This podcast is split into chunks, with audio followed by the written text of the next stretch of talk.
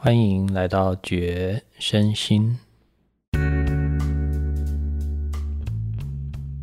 我们一起静下来，觉知身体，也觉察心。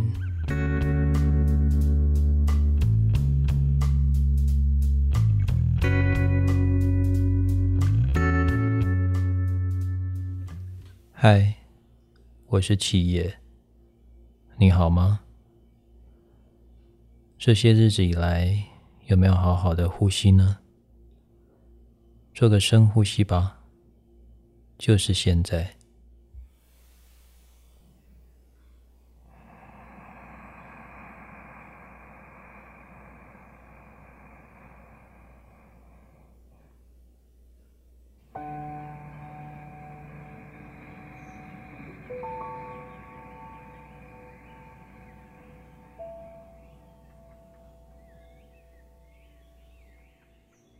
当我们在试图与这个世界连接的时候，我们时常透过语言、文字与其他人交流。在还没有网络的时代里，与人交流需要面对面，或是透过电话、文字。有了网络之后，我们更多的时候是透过文字与图片，在与他人连接。而无论透过什么样的媒介，与他人交流背后的真正需求，是为了被自身以外的他人看见、听见。我们透过与他人的连接。来感受自己不是独自一个人，并且期盼在这样的过程中被了解、被接纳。于是我们在说话或透过各种媒介表达自己的时候，最根本的需要是被承接，也就是希望对方有真的在听。试想，若你在说话的时候，对方的眼神飘移，心不在焉，或是不断的打断你，又或者露出困惑、不以为然的表情，我想你应该不会有想要继续说下去的动力吧？我们每个人。都希望被真诚的对待，在我们说话的时候，也希望对方能够真正听见我们的心声。但仔细想想，在你的日常生活里，有多少这样被真正倾听、真诚对待的时刻呢？在你跟你的亲密伴侣。家人或是朋友之间的交流过程中，能够感受到彼此是贴近的，互相看重，却又不失尊重吗？你也可以想一想，你觉得自己也能够像你希望被对待的那样对待别人吗？你是不是一个好的聆听者呢？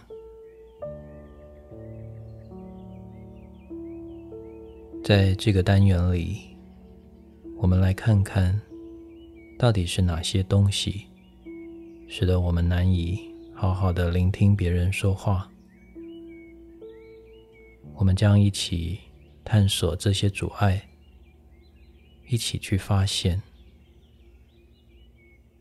只要理清这些困扰我们的东西，我们就能够即刻成为一个真正的聆听者，让他人在我们面前自在的展现他自己，而这份自在将成为你与他人建立良好关系的基础。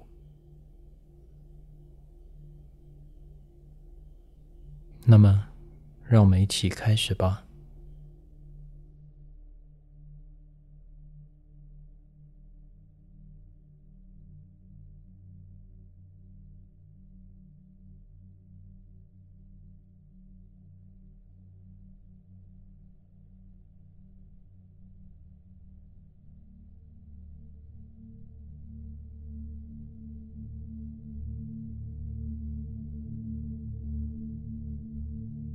不知道你有没有曾经注意过，当你的耳朵听见他人对你说的一句话，在你做出回应之前，这一小段期间，甚至只是短暂的瞬间里，你做了些什么？更精确一点来说，你的头脑在这段期间里做了些什么呢？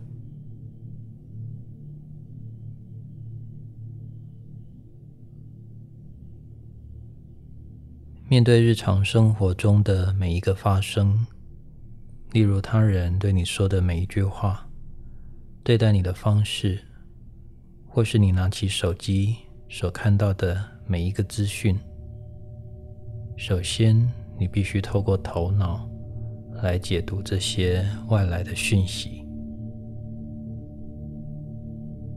这些头脑里转来转去的思维过程。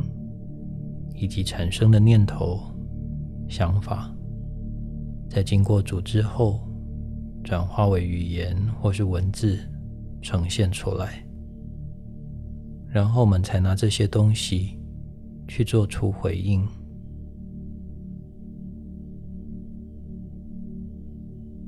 在我们继续深入之前，我想先跟你分享一件事。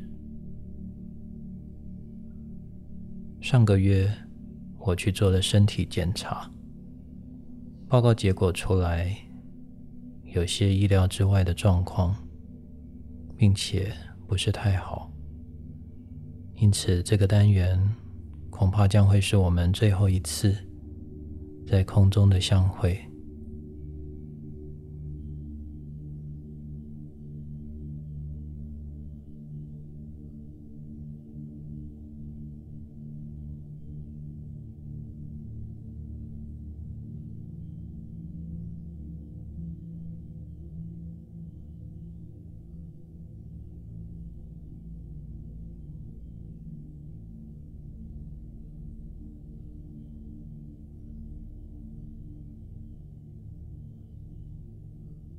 这只是个小小的实验，但我想邀请你试着回顾一下，在听见我假设的身体状况后，这一小段静默的时间里，你的头脑浮现出什么呢？有没有让你想到什么，或者产生什么样的情绪？你知道刚刚的自己？有没有思绪吗？如果有，那你想了些什么？如果没有，那么你的注意力又在哪儿呢？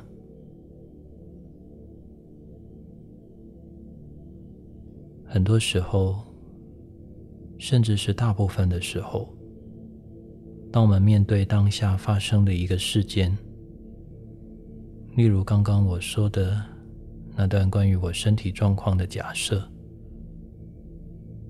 我们的头脑其实在快速的对所听到的内容进行以下这类的思索。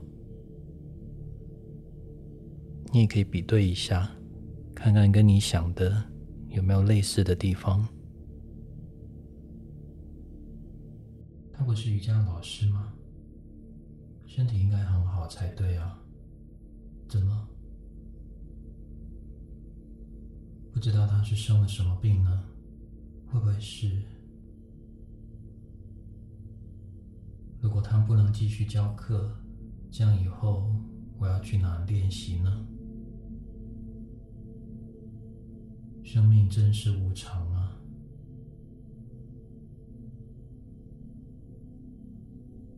我想到之前那个谁，也是突然就，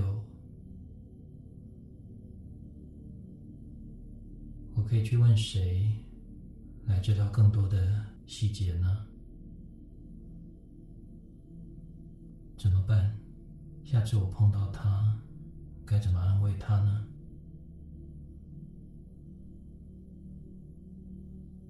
等等。或许还有更多你想到，但是我没有收到的念头或是反应，欢迎你留言跟我分享。像这样刻意回去观看头脑运作的过程，也许对你来说已经有点困难。思维在我们的脑海中快速进行着，很多时候甚至难以意识到，而以为自己是直接做出了回应。那么你想一想，每天的生活发生这么多的事情。头脑不断的在对这一切的发生进行回应。我们在无意之间到底思考过多少东西而不自知呢？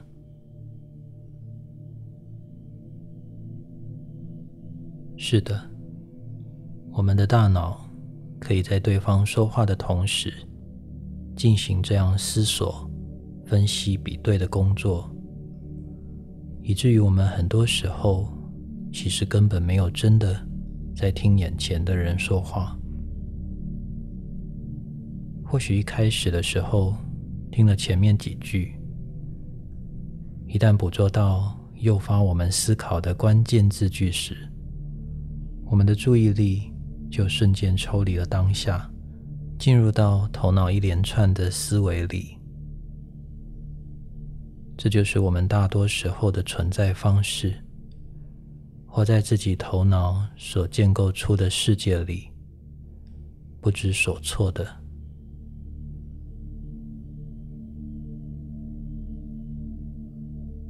思想的内容有时候能够帮助我们进行规划，让我们的生活井然有序的运作着，也有很多时候。因为这些头脑中挥之不去的想法、念头，让我们产生许多不同的情绪与冲突，而成为我们与他人连结的阻碍。那么，到底这些思考、想法是从何而来？他们所依据的？是什么呢？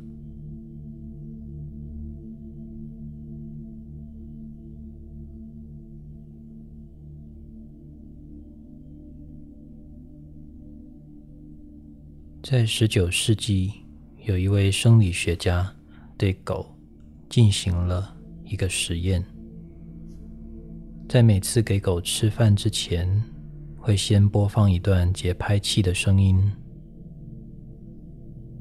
后来，狗只要听到同样的声音，即使还没给它食物，它就会开始流口水。这个效应被称为“古典制约”。制约其实是大脑进行预测而产生的结果。头脑会在收集到资讯后。根据过去类似的经验，对当前的情况进行预测，以作为接下来行动的依据。这个预测机制时常在发生，以帮助我们快速的做出反应，用在处理日常的事物，例如工作、打理生活等这些重复性高的事情上，的确很有帮助。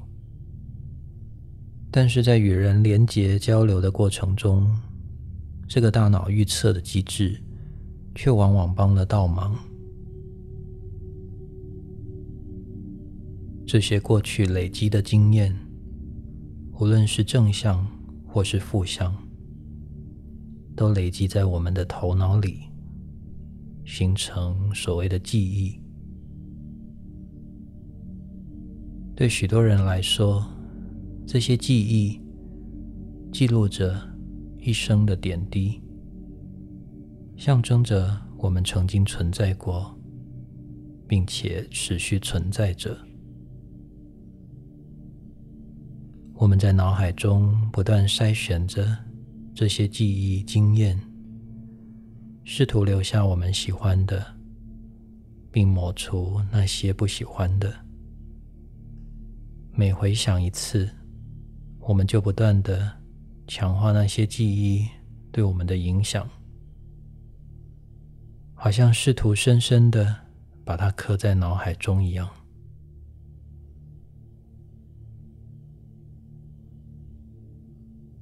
头脑能够记住的一切事物，都是记忆的元素，除了我们过去。所亲身经验过的事物之外，也包括许多其实我们没有实际经验过的事物。那些由别人创造出来的观念、理论等知识性的东西，以及社会文化、宗教信仰、传统习俗等等集体的意识。那些我们曾经听过、看过或经历过的一切，都会以记忆的形式储存在我们的头脑之中，形成一套个体的主观架构，借以用来评断或分析当前正在发生的事实。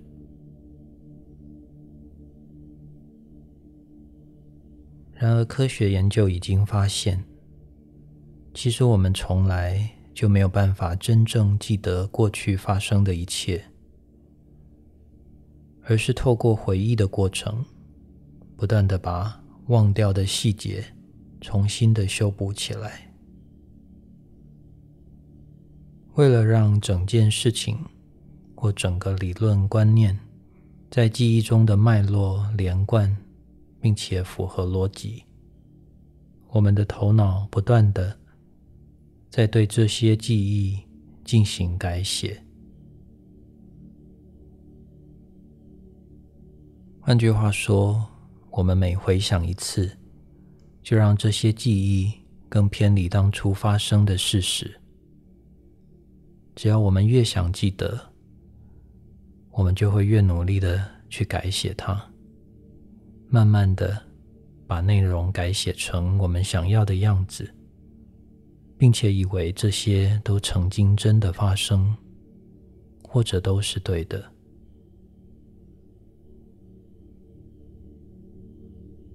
于是，这些以记忆的形式储存在头脑里的一切，成为了我们的大脑对未来进行预测时的资料库。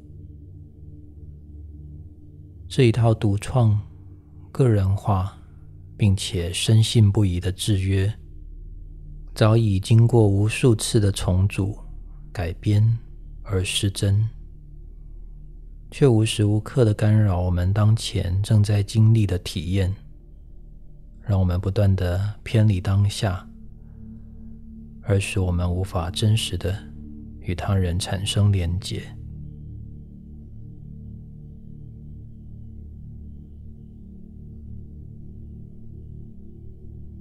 除了思想本身会让我们偏离当下，思想过程中所产生的各种感觉以及情绪反应，往往让我们以更混乱的姿态来回应当前的事实。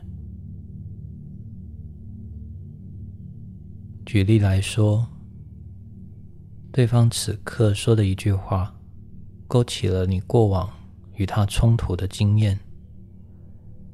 在你下意识的搜寻记忆资料库的同时，一连串相应的情绪随之而生。你越是回想过往冲突的细节，情绪越是高涨。你的心跳开始加速，肌肉收缩，变得紧张、防卫，身心进入备战的状态。准备随时的回击对方或保护自己。这时，你的感觉、情绪以及生理的所有反应都是真实的。这一切真实的身心反应，却都建立在过去的基础上，而不是现在。如此，由虚假而产生的真实，往往让我们深深的受苦。站在他眼前的你，已经看不见此刻的他。你面对的是过去的他，或是与他有关的投射。这样的你，已经脱离了当下，与眼前的一切顿时失去了连结。如此混乱又不安的你。如何好好的回应对方呢？可想而知的是，你必然无法做出正确的行动。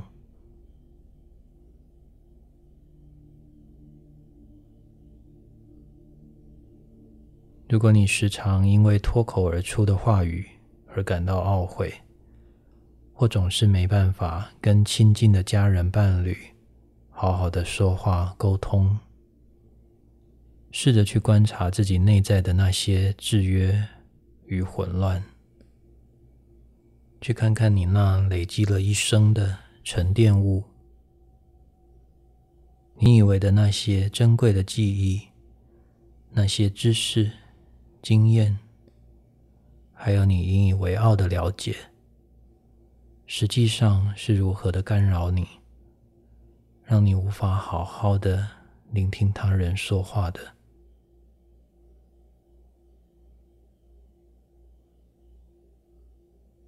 我们真的需要这些思绪才能够生活吗？这些生命中的沉淀物，对此刻的我们而言，不正是沉甸甸的包袱与阻碍，阻挡着我们与当下的接触吗？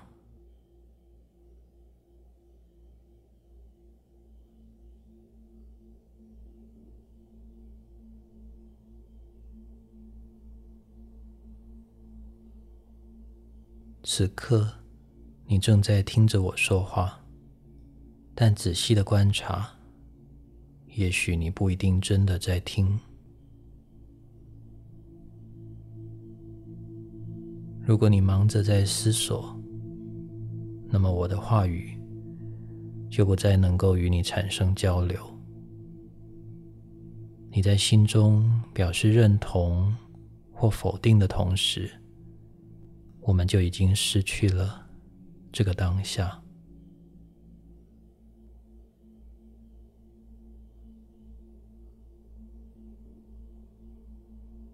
现在，让我们一起来看看，在你头脑中的那一切，与这个当下，两者哪一个才是真实的呢？所谓的真实，就是你可以处理的，你可以立刻做出行动，做出改变，或借其创造出全新的经验。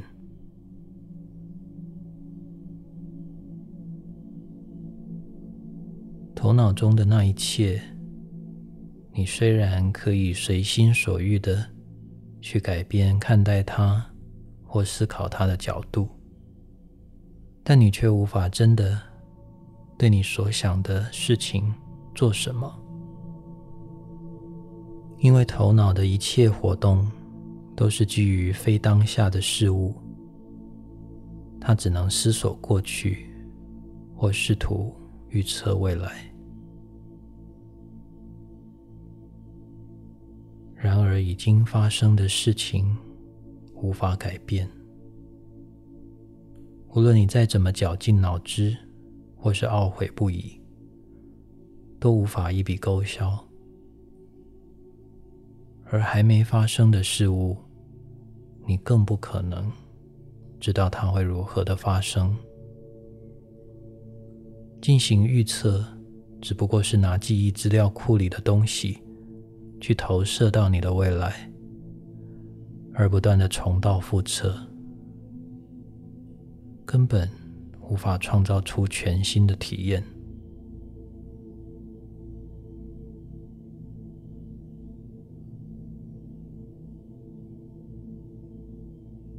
你知道襁褓中的婴儿之所以能够在上一秒因为需求不满足而哭闹下一秒却可以因为被逗弄而开怀的大笑。是因为他们的大脑还没有发展完全，没有办法积累过去的经验而形成记忆，这使得他们全然的专注在眼前的事物上，过去的就是过去了。哪怕只是上一秒发生的事情，都不会在他们的心里留下任何痕迹。因此，他们的心永远都清新，充满活力。他们总是轻松的活在当下。但成熟的大脑却不是如此。我们的一颦一笑。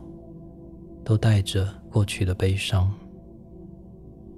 我们的快乐，要不是蒙着害怕失去的恐惧，要不就是试图在未来进行复制。我们就这样带着生命积累的无数沉淀物，在经验每一个当下，使得每一刻在发生的瞬间。就蒙上了过去的阴影。这样的生活，如何能够酝酿出创造与改变呢？我们又如何对这样包袱重重的生命产生热情？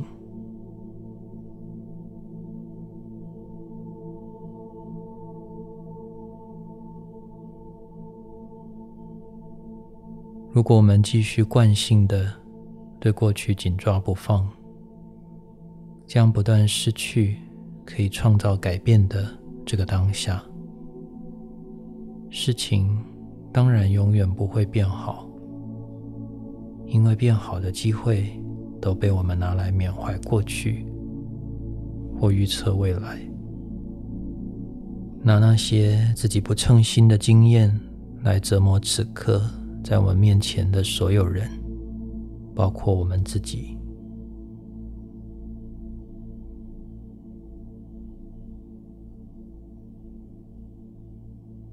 头脑可以想得到的东西，都不是事实。你无法对非事实的东西做出任何实际的处理，而面对事实发生的这个当下。你从来都不需要想，你只要去经验、去投入、去直接采取行动。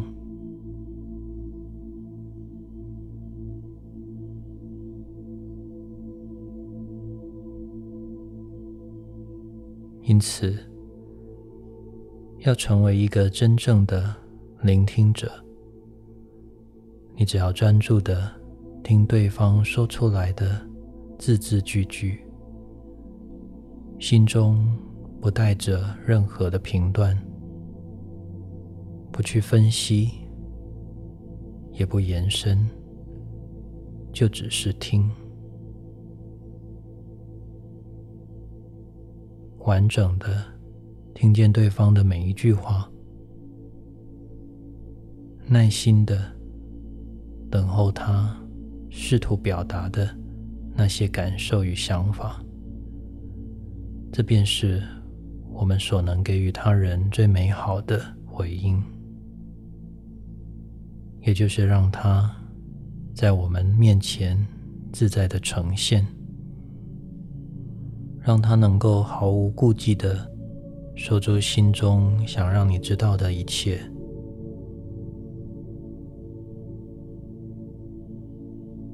当你能够如此全心投入的聆听对方说话的时候，这本身就是一个正确的行动。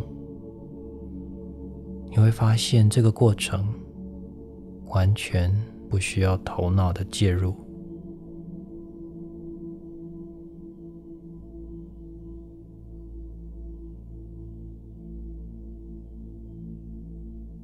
要完整的投入当下，需要的是一个不再汲汲营营的头脑，也就是一颗极静的心，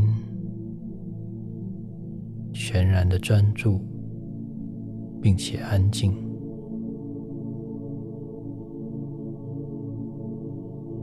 只是不断的练习接触当下的方法是不够的。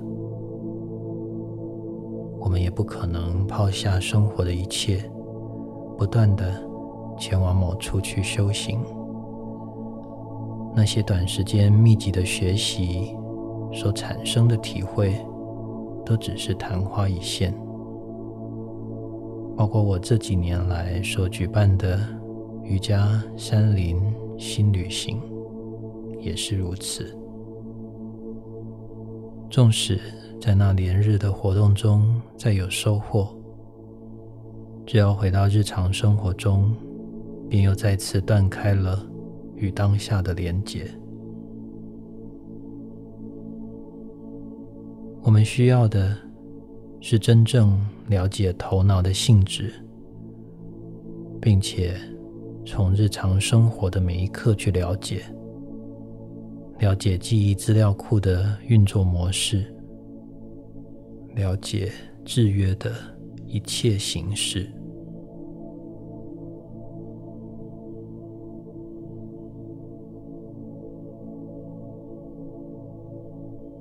最后，形容我指出：听过我这样的说明，并不等于了解。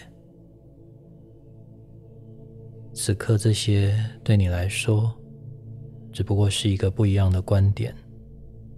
一套理论，一个与你的生命尚无关联的东西，你必须自己去看清这一切，去觉察到头脑的活动，亲身去验证，直到你不再把这一切当作观点。直到你不再透过头脑试图掌控生命或预测未来，直到你真正的去看见事实，你便会开始在生命的每一个当下做出正确的行动。